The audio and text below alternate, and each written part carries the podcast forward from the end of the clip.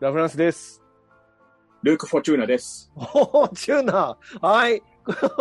あえー、脳みそが、脳みそぎっしりということで。うん。はい。あのー はい。今宵一本の映画、今宵一、今回も始まりました。えっ、と、今回もですね、引き続きゲストに秀樹さんをお迎えしております。秀樹さん、こんにちは。こんにちは、秀樹です。よはい。よろしくお願いします。ろしくお願いします。はい。で、今回はですね、まあ、前回に引き続き、ボバフェットについて語るっていう後半をお届けしたいと思いますと。はい。で、はいえー前半はですね、一応、ボバフェットのまあ概要とか、えープロダクションノートとか、あと登場人物について紹介いたしました。で、後半はですね、まあ、後半もちょっと登場人物の話の続きからいきたいと思いますので、えーうんまあ、前半を聞いていただいてからの方が、まあ、分かりやすいと思いますので、ぜひ前半を聞いてほしいんですけども、まあ、ここでまたちょっと一つお願いがありまして、あの、後半、はいはい。非常に伸び悩みますんで、あの、これ、うんあの後半おもろい。後半もおもろいから、聞いてっていうのを後半に言うたら後半言ってもしょうがないんだよね。そういうことです。後半に言うてもしょうがないんですけど、まあ、もうこれはしょうがないということで。はい。ね。はい。ということで、後半は、あの、感想とか、どう思ったとか、思んなかったとか、おもろかったとか、そんな話ですから、あの、こっちの方が面白いと思いますよ。ということで。はい。はい、行きたいと思います。はい。じゃあ、続きでいきますね。今回、主な登場人物で紹介するのは、まず一人目が、マンダロリアン、ディンジャリンですね。まあ、うん彼が、えー登場しますと。えー、5話からですかね。うん。うん、彼が登場するということで、マンダロリアンっていう、えードラマのスピンオフとしてボバフェットがあるということだったので、まあ、当然うんマンダロリアンが出てくるんじゃないのかなっていうのは皆さん予想してたんですけども、まあ、やっぱり出てきましたということで、そうですね、かっこよかったですね、登場は。はい。もともと、そうですね、あの、マンダロリアン2.5だよ、なんて、ボバシリーズ言われてたので、うん。うん。今回2話登場して、まるまるボバが出なかったので、なんだこれって思って。その問題ですよね。めっちゃ怒ってましたもんね。いや、登場良かった。なんか最初、その、ロッキーの訓練場所みたいあ そうそうそうそうそうそう。まさか、んあの、マンダロリアンが豚肉殴ってんのかっていうところから始まる。なね。なんか、良かったですよね。で、その、いきなりダークセーバー出すから、そうんね結構撃たれてたけど、うん頑張ってたってんなう。そうって感じでした。そうそう。うん。わ自分の足切ってましたけど、あの、ダークセイバーで。使いこなせてないっていうね。使いこなせてない。あんな怖いの普通使いませんけどね。あの、もうちょっと鍛えるまで。めっちゃ怖い。でもあれ、あの、ライトセーバーで起こりそうなことを実際にやってくれましたね、マンダロリアンがね。あの自分怪我すんちゃうかなっていつも思ってた。うん。使い方ちゃ間違うと自分怪我すんねやっていうのをめちゃくちゃこう身をもって伝えてくださいま。いろいろ不思議だよね。だからその、あの、なんだっけ、えっ、と、クワイガンがさ、はい。エピソード1でドアをこう、開ける、ドロドロにするとき、うんうんドロドロにするやつね。うんうん。手、手大丈夫かなって思う。それは、ああ、そうね。持ち手も相当熱くなってるはずやってことです。うん、だからその、やっぱり、なんかその手を守る何かあるんかもしれないけどね。フォースでも、フォース。ホースか。フォースかって考えても、考え込んでもうだね。そう、ダークセーバーで自分を怪我しちゃったじゃないですか。うんうん。うん。なんで、グローグがそういう風にならないように、ああいう風なアーマーを作らせる。チェーンメイド。ああ。だからそういうシーンだったんだなとは。なるほどね。うんうんうんうん。高い話だね。高い話やな。これでもね、マンディンジャリン、マンダロリアン、ねあの、まあ、ボバーとは、まあ、て決定的に違うのは、まあ、あったり、はい脱がないですか。まあ、よっぽどのことが限り、ない限り、マスク脱がない。うん。当たり前ですけど。で、ただ、僕らは、かまあ、まあ、ペドロ・パスカルがやってるわけですけど、うん。彼が、あの、マンダロリアンだってことは、まあ、知ってるじゃないですか。見てますから。うん。なんかね、これ、この人すごいなと思うんだけど、この人マスクかぶってんのにすげえこう伝わってくるんですよね。なんか考えてることとか、そのか、マスクの中の表情とか、うん。すなんかね、もう完全にここうマスク、マスク俳優になってもうとんな、これっていうぐらい、うん。なんかね、この人から滲み出る感情表現がちゃんと伝わってくるんですよ。それもう、あの、うんラフナーさんの心にマンダロリアンが住んでる。お、いつも心にマンダロリアン そう。を、一曲どうぞ歌っていただきましょう。いつも心にマンダロリアン。空に太陽がマンダロリアン。古いけど、おもろいやんけ。うん。ちょっとあの、タトゥーインの二つの太陽を思い浮かべながら。思い浮かべながらね、最後、正座して、ふわーっと浮かび上がって、パンって消えるんでしょ、あの、ルークがね。あそこだけ泣きました、僕。それだけって言うな。なんか、ごめん、あの、リンジャリンのはい、声を聞くと聞いた時の安心感何なんだろうね、その。なんかね、だってこう、二人がグローグと久しぶりに出会った時に抱き合うじゃないですか。うん。どっちも、ま、どっ片っぽマスクしてて、片っぽ作り物ですよ。なんで泣くねんってなりません？だって、ラフランスはセセサミストリートでも泣くわけでしょ。泣くか。どこで泣くねん、セサミストリートで。いやだからまあ今回もね、だからちゃんとその、まあ僕たちが知ってるマンダロリアンですから、うんまあ。彼が登場したのは、まあ、うこう、さまあ、サプライズじゃないですけど、嬉しかったとうん。いうとこまですね。あでも、本当にびっくりしたのはね、あの、うん秀樹さん言う通り、うん出てこないんかいっていう。そうそう。そう。あの、ボバ置き去りっていうね。で、次が、まあ、マンダー、マンドーが出てくれば、またり、当然、グローグ、グローグ、出てくると。うん。いうことで、はい、あのーまあ、グローグとね、まあ、ちょっと飛ばしますけど、ルークが、まあ、出て、今回またで登場しまして、うん。で、まあ、ルークがグローグを、まあ、きあの、こう、修行させてるっていうところから出てくるんですけども、もう、このグローグも、回を追う追うごとに表情豊かになっていくと言いますかね。あの、いや、まあ、これはずるいな。マンダロリア見てる時からずるいと思ってましたけど、あの、うん今回も全部、うん、可愛いってことですね。うん。全部重なっていきますね、こいつが。うん。うんそう、さっき言ったそのチェーンメールもね、あんなちっちゃい袋に入ってるやつ渡すっていうのも。最初何だったそうそうそうそうそう。信玄餅かなんか入ったのかと思ったんだよ。確かにね。食べて終わりですよね。うん。うんまあ、あと、びっくりだったのは、だから、あれですわ。あの、誰がタグローグをタトゥーインに連れてくか問題だったんですけど、うん。あの、X ウィングにの一人で乗ってきましたね。R2 が。R2 R2 が、そうそうそうそう。で、えー、まあ、ルーク置いといて、先、そうです、このペリモットですね、この 彼女、整備士の、まあ、僕らがチリゲーババアと呼んでるんですけども、あの、僕らっていうか、僕ですね。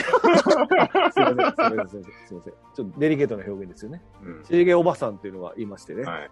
はい。この人が、まあ、今回も出てきまして、マンダロリアンが乗る、マンダロリアンが乗ってたあの、古い、あれなんて言うんでしたっけ？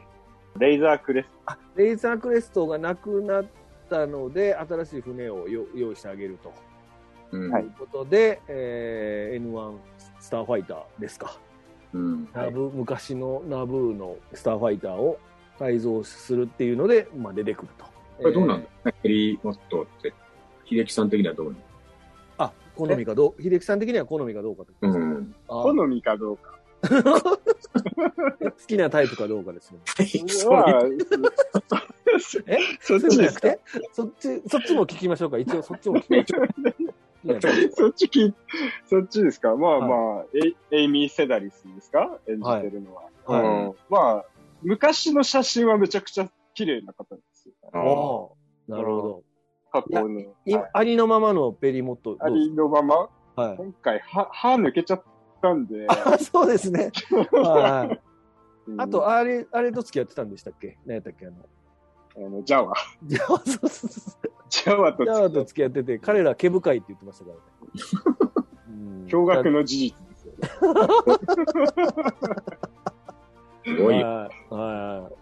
はいや、まあ、そうですね。整備士としては、やっぱすごい、ああいう整備系のシーンでは、スター・ウォーズファン結構上がりますああ。うん。そうだよね。細かいパーツの名前だとか、うん。こうこ事細かにやってたんで、うん、まあでも、この人のこの整備能力っていうか、うん。門絡まりぐらいの凄さがあるよね。どういうこと？モンモンカラマリは戦艦の方造船技術を持ってる種族というかさ。うーん。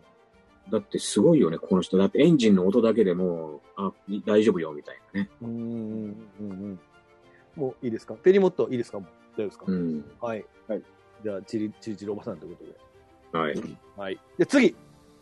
えっ、と、我らがルーク・スカイウォーカー。ルークさん。ルークさん出てましたよ、今日、今回。ありがとうございます。いやー、ビビりましたよ。なんか若返ってて、ルークさん。そうだね。うん。はい。まあ割と小綺麗にしたつもりなんだけど。うん。小切れになってましたよ、ルークさん。どどうでしたの？あの時のエピあの時のちょっと楽屋トークしてください。あのー、久しぶりだったから、はい で、一応ね、あの、言ったの、あのー、パブローに言ったんだけど、パブローに言った？はうんい。ジョンじゃなくて。うんうん訓練する森はね、ちょっとやっぱ日本風にしたいから、竹雄の方がええと。うんそこだけは俺言った。だから竹なんだんですうん。ね。うん。以上です。早めに、早めに知ったな、今。いやー今回、すごい長かったですね、シーンが。いや、なんか、マンダロリアンのシーズン2の最終回に出た後に、はい。なんか、ユ YouTube でちょっとディープフェイク職人が、うん。ちょっと手直しした動画が出出回ったんですよ。はいはい。うん。それがよりルークだっていうことで、うん。どうやらなんか、ルーカスフィルムはその人をヘッドハンティングしたみたいで。ねすごいねすごいですよね、それ。そう。だからその人が今回関わってるだろうって言われてて。うん。出来栄えがいいもんね。この出来栄えはちょっとマジでやばいですよ。これ、これもう、全、違和感全然ないねんもんな、これ。マンダロリアンのシーズン2のラストに、まあもうこれはもうネタバレしてもしょうがないんですけど、まあルーク・スカイウォーカーがまあ出てくるわけですね。で、その時のルーク・スカイウォーカー、まあ当然、えっ、と、エピソード6のすぐあ5年後ですから、若いルーク・スカイウォーカーなわけですよ。だから僕らが知ってるエピソード789のげ現状のルーク・スカイウォーカーではなくて、昔のルーク・スカイウォーカーが出てくるわけですけども、うん。でそれが、えーまあ、CG のルークが出てきたんですよね、顔が。うんうん。で、うんそこからやっぱり CG も進化がしして、ルークが出てきた、ルークがこのあのマンダロリアンに出てきたかなり違和感がないと、まあ、自分に言い聞かせながら見てたんですけど、うん。だいぶし進化してるなと思ってたわけですけども、うんまあ、今回はまあその秀樹さんがおっしゃったように、あの、ディープフェイクの技術が使われてる。マンダロリアンでもディープフェイクだったとは思うんですけど、本当に？よりよディープり多分、うんよりディープになったんですね。フェイクがディープになったやろ。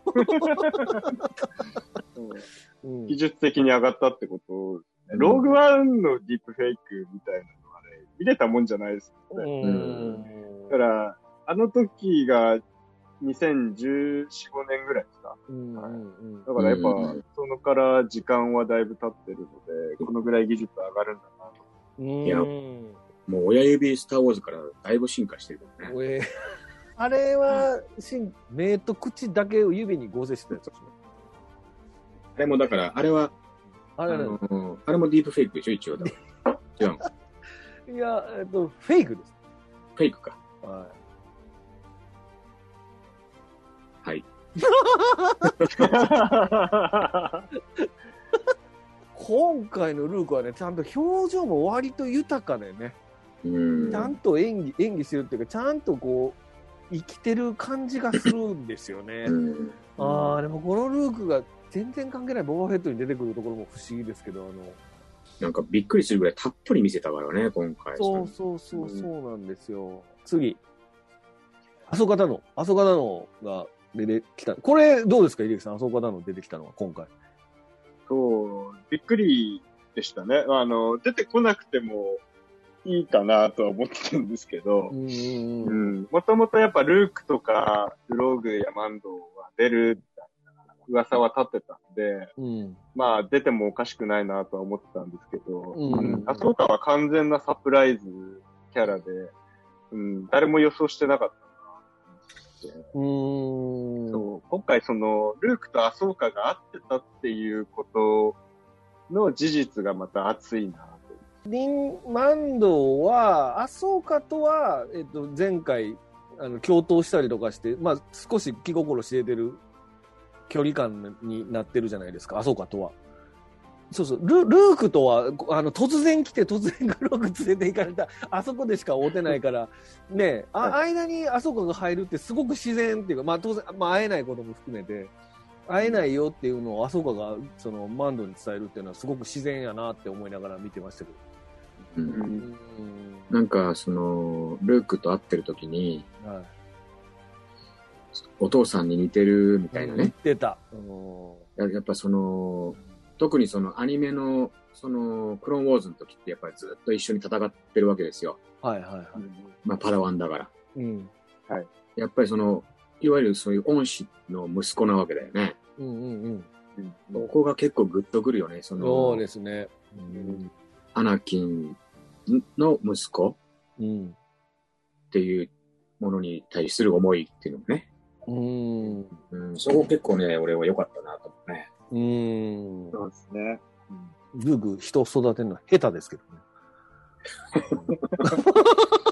こ 今後下手になる。だからその、これでも、あれだよね、グローブがチェーンメール選んじゃったから下手になっちゃったあの、だから僕、前もべどっかで話しましたけど、ほんまあの、ジェダイの教えを修行してるやつで、あの、最後まで真面目にやってる人一人もいませんからね、このスター・ウォーズの世界で。あの、必ず誰かがピンチになったら、みんなそのままパーって抜け出しますから。うん。ルークも、だってそのまま修行ほったらかしで帰ったし、あの、レイもほったらかして帰行ったでしょ？そっか。そう。だから、グローグも絶対チェーンメール選ぶやろうなと思いながら見てたら、案の定選んだなと思うから。うん。でも、ライトセーバーは持っていかなかったですね。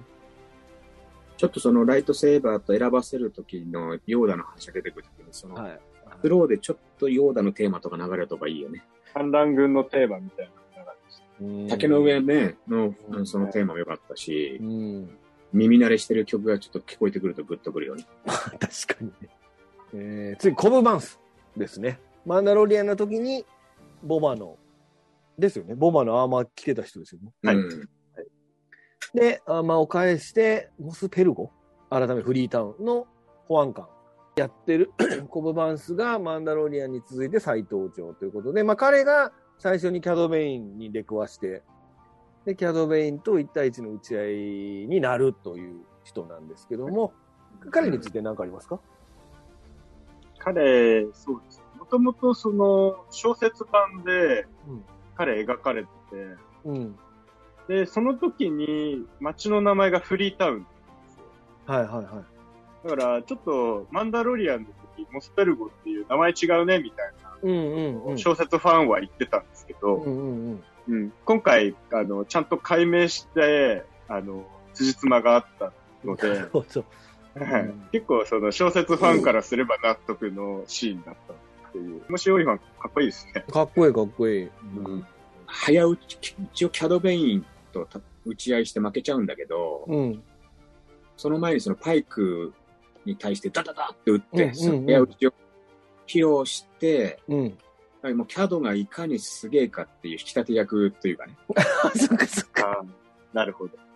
そのすごいやつを一瞬で倒せるってことね。うん。帽子小さいやつに負けるんだっていう ことですよね。そうですね。あの、マンダロリアンの時から、またちょっと痩せた？なんかね、ちょっと痩せたなーって僕も見て思いましたね。なんかほ線細なった気がするんですようん、だから、フリータウンにしたっていうことで、カロリーもフリーにしたんじゃないかって話があるああ。カロリーをフリーにしたら、太るんちゃうか、え？とんのか？ゼロにしたから、ゼロに。ゼロタウンにしたからな、それやな。はい。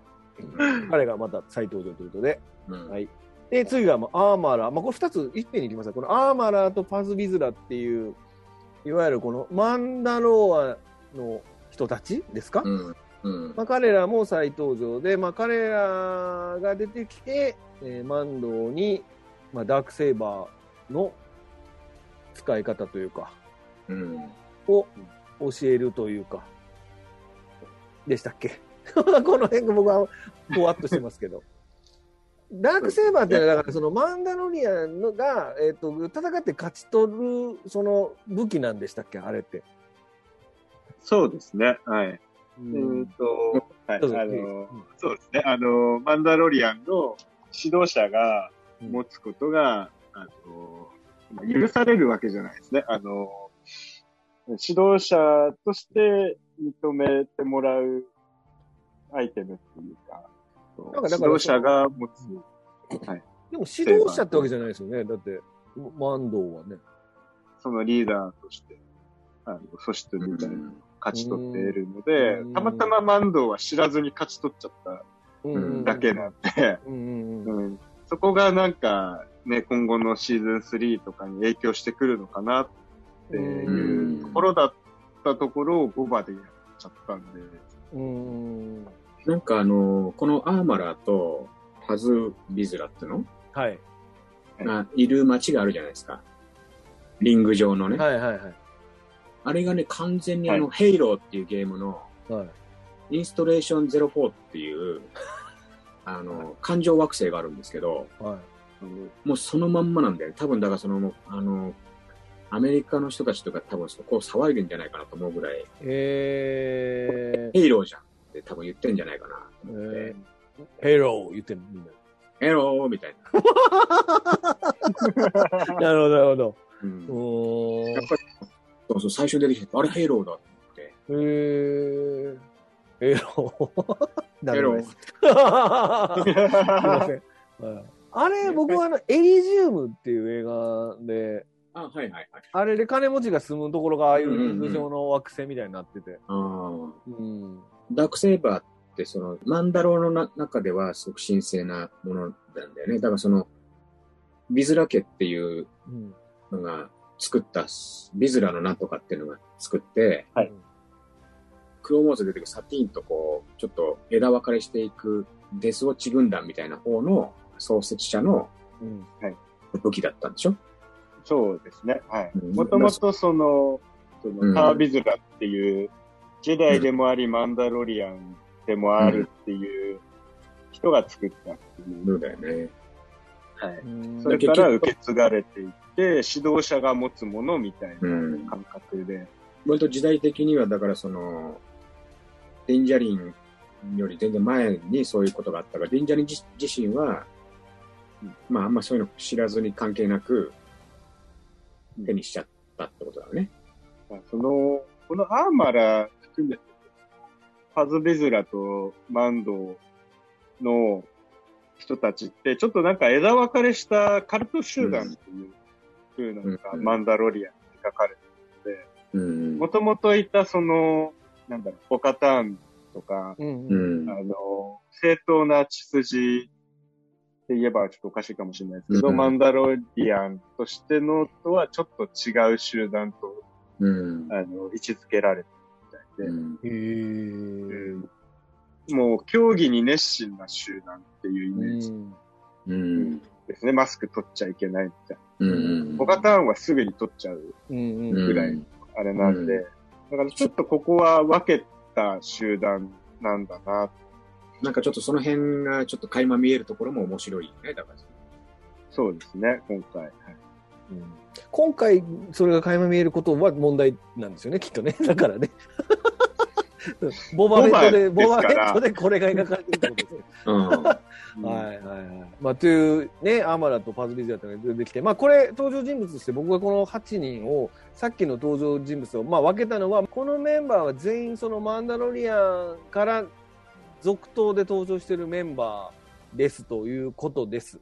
こう、乱暴に言うと、ここのよ8人は、えーまあ、マンダロリアンと、えーあと、コブ・バンスかな？以外のメンバーについては、本来はこれ、えっとボバーのストーリーラインにはあまり関係のないメンバー。この8人が全く存在感がないわけではなく、存在感めちゃめちゃあるんですけど、今回のそのボバーの話とは少し違う流れから出てくるっていう、ちょっと不思議な登場の仕方をしてるという、この8人になっておりますということですね。うんはい。そうです。乗り物ガジェットっていうことで、えー、スター・ウォーズ好きはガジェット好きということで、えー、まあ出てくるガジェットについて何かが出てくると必ずあれはどうやこうやっていう話になるんですけども、えーっと、まあ今回は、えー、まあボバーが乗る、いわゆるみんな大好き、スレーブワンこと、今回は何て言われてましたルークさん？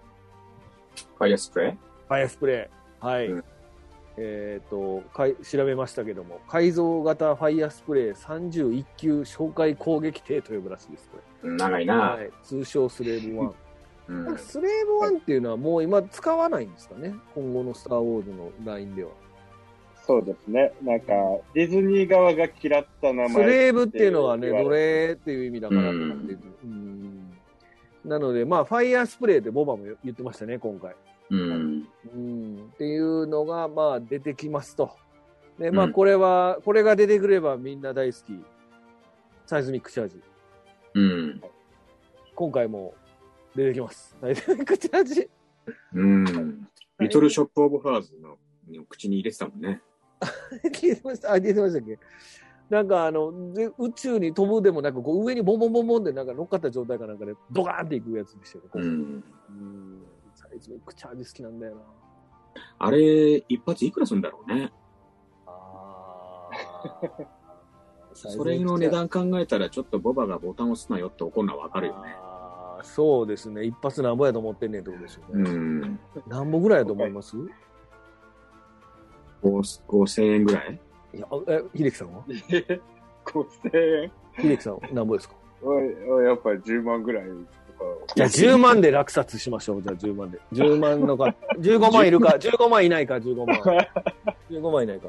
?20 万。あ、20万はい。もう、もうこれ以上ないか、これ以上。これ以上。50万。あ、50万出た !50 万、50万、これ以上。100万、50 100万の人、100万の人ごめん。、50万は出せへんわ、これ。ああ、じゃあ、秀樹さんに、えー、サイズミックチャージ落札ということで。うん。はい。なかなか打てないですね、一50万。発50万打つの躊躇しますね。今回、フェネックが押してますから。フェネックが押す、うんフェネックはね、その辺のね、概念なりですからね、値段の概念なりです。うわあ、50万高いな。すごいな。安くね？安いか。だって何発入ってんねん、あれ。5発ぐらい ?250 万。安いか。安いですね。うん。うーん。大丈夫だ。金はあるってずっと言ってますもんね、ボーバーフェット。うん。あるらしいですから、金いっぱい。そうね。だともう一個たまらないのは、この、あれ、あの、N1 スターファイターと呼ばれるやつですね。エピソードブッダファイターね。1ですかこれ。うん。1でアナキンが乗ってるやつですかうん。黄そうです。色いやつ。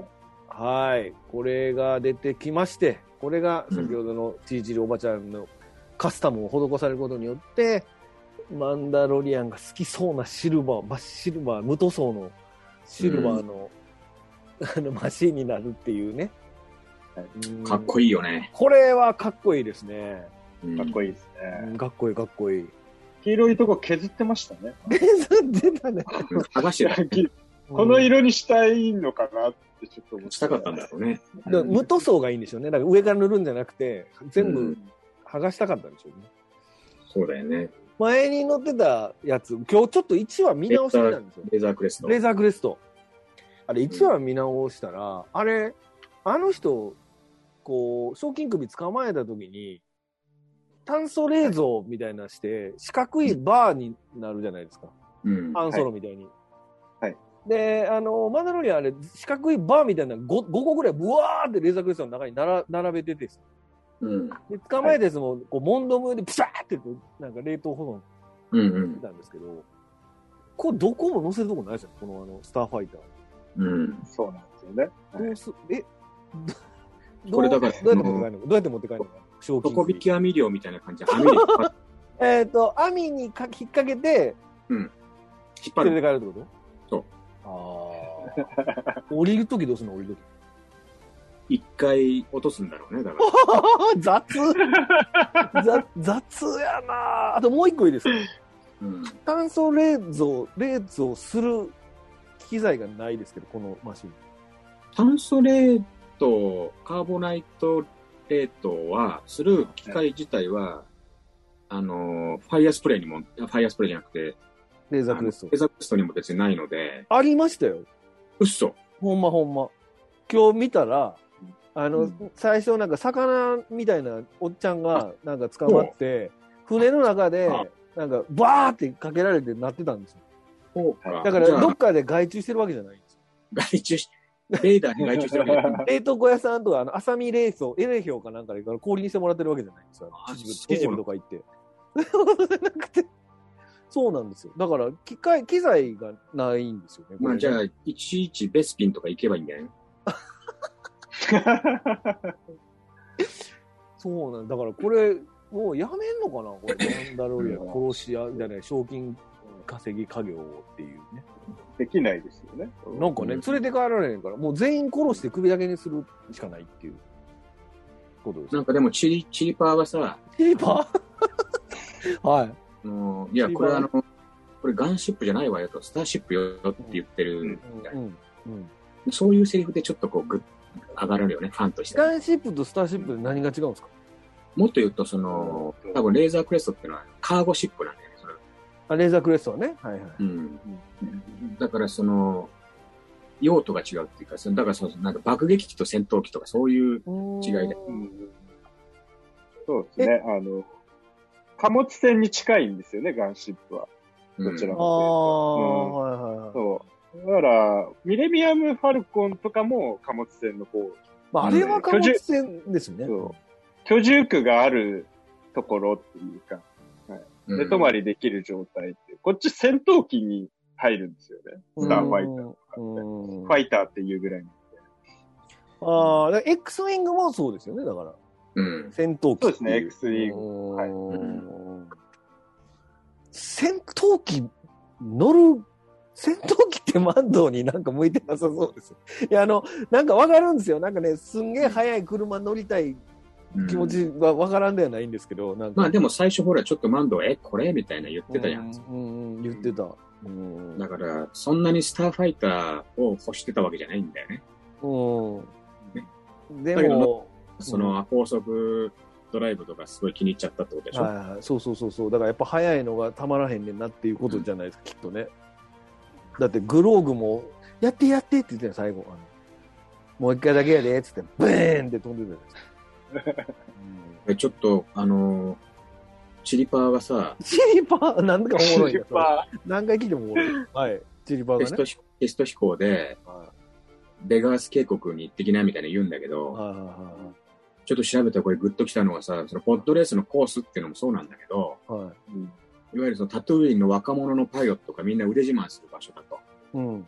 で、ビックスとかルークがそこ飛んでたらしいんですよ。へで、その、ウォンプラット、何メーター先のウォンプラットみたいなの撃ったことあるよみたいなの言うじゃん。ルークがあの、うんうんデスパの穴ちっちゃいって話した時に。ー。うん。このベガース渓谷ってウォンプラットがいっぱい生息してて、うん。いわゆるその戦闘機からその渓谷をギョーって抜けながら、うん。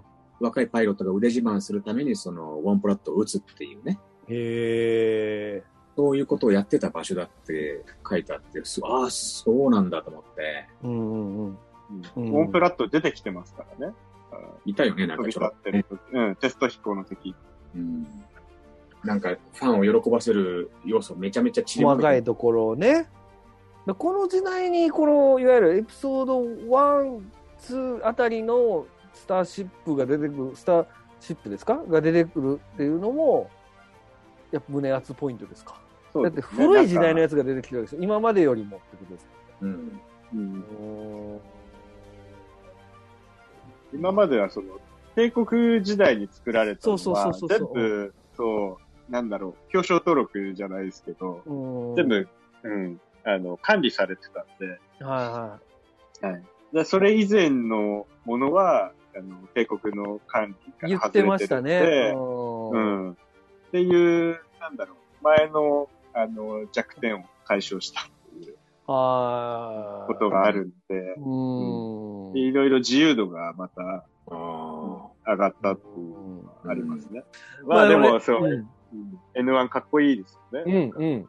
マンマンドもいなんか最初嫌がってたのに、最終的になんか、ううん納車された車みたいな納。車されたらたまらんでしょうね。だからまあうん多分、だからアメリカにおけるその、昔のマスタングとか、だそういう感じでしょうね。カスタムして、うん。めっちゃ速く、速い仕様にして乗るみたいなとこでしょうね。そうね。うん。しゃがんでフォルムまで見て、なんか、すごい、学べてたマスク越し、マスク越しですけどわかる。ニヤニヤしてるのがわかる。でも絶対乗りにくいけど、あの、あんなスーツ着たまんまって乗るのね。大変やと思うけどな。うん。えっ、と、あと、敵のバリア張ってるドロイド。まあ、これ、だから、あの、エピソード1で出てきたやつですかね。あの、ぐるぐるぐるって回って、バリアビーンって出して、あの、うん。はい攻撃してくるやつね。あれのオマージュみたいなでっかいやつが出てきて。うん。うんドロイド、ドロイデカの強化版みたいですね。そうそうそうそうそう。そうですね。完全。に。う。うんん。出てくるし、だからエピソード1とか、あの辺からの、なんか技術みたいなのがね、こので出て、まだ出てきてるっていうことですよねう。ん。うん。マンドーが、あの、観光船かなんかに乗ってタトゥインに来るんでしたっけ？ですよね。はいあの、うんあそこのルークさんが言ったあの、枠うん。あのリング惑星みたいなところから。はい。で、あの時のガイド、あの、その、自武器、あの、じ荷物全部預けてくださいって言ってる、ああれですよね。荷物預けてね。あれが、いわゆるディズニーランドにいるやつだっていう ことですよね。あはい。ーうんディズニーランドのスターツアーズにいるドロイド。そうですね。うんはい。はいあ RX シリーズっては言うんですけど、RX シリーズですか？はいはもともとそのキャプテンレックスっていう、い。はい。あの、名前のドロイドがいて、それが、はうん。で、クローンウォーズのキャプテンレックスのまた由来にもなったそういうドロイドだったんで、あと、うんあのー、なんですね、ジェニファー・ビルズのサンクチュアリはい。ーの中にも、ポーカーみたいな砂漠やってるような、ああ、やってたね。うん。あれも同じドロイドですね。うーん。うーんなるほど。うん すごいな。ドロイドまで結構フォローフォローしてるのもすごいですよね。なんか、あのーあとさ、その、ゲームのジェダイフォールンオーダーに出てきたうん。BD1 っていうね、BD シリーズっていう、そうですね。はい。あの、ちっちゃい足バタバタバタバタ、地団打踏む、あの、尻毛、とこにいる ドロイドとか、はい。ジャバパレスにいるはい。ウサギ型のはい。はいあ、言いましたね。クローンウォーズかなんかのアニメかなんか出てきてなかったっけ、ん。そうですね。出てきましたね。あんな人たちかな、どっちか忘れちゃったけど。うん。結構だからそのいろんなとこからドロイド、出てきますね。ドロイドはすごくね。うんできてる今回ドロイドは多かったですね。ジャバの宮殿で料理してるドロイドとかも、えっ、と、あれはエピソード2か1かな。はい。あであ出てきて無人切りドロイドがそうそうです。はい。戦闘シーンでは、グリーバスみたいになるよね。ああ、腕なってた、振なってた、なってた。クリーバスみたいになる。手がいっぱいあるやつね。あのうん、ホイアンと戦う。はいはい。結構ドロイド系はすごく。ものすごくバラエティに飛んでた。もうだからドロイドはたくさん出てたってことですね。うん、すごかったね、ドロイドは。うんこういうね、細かいところも見てるんですよ。スター・ウォーズ好きの人はね。うんいやー、もうすごい。はい。ということで、えっ、と、まあ、ガジェットが、まあ、いろいろ出てきますと。まあ、とにかくこの、マンマンダロリアンの話ばっかりなの僕も言っててなんか変なんですけど、あの N1 スターファイターかっこいいんで、ぜひ見てくださいってなっちゃうんですけど、スレーブ1はね、逆に言うと、あの、マンダロリアンに出てきた時の方がかっこよかったですね。あの、最後。うん、最後もサイズミックチャージかまして逃げるじゃないですか。うん。うん、あっちの方がかっこよかったなっていう。うん。ということです。ということで、まあ、ガジェットとドロイドもこれ見てくださいということですね。はい。うん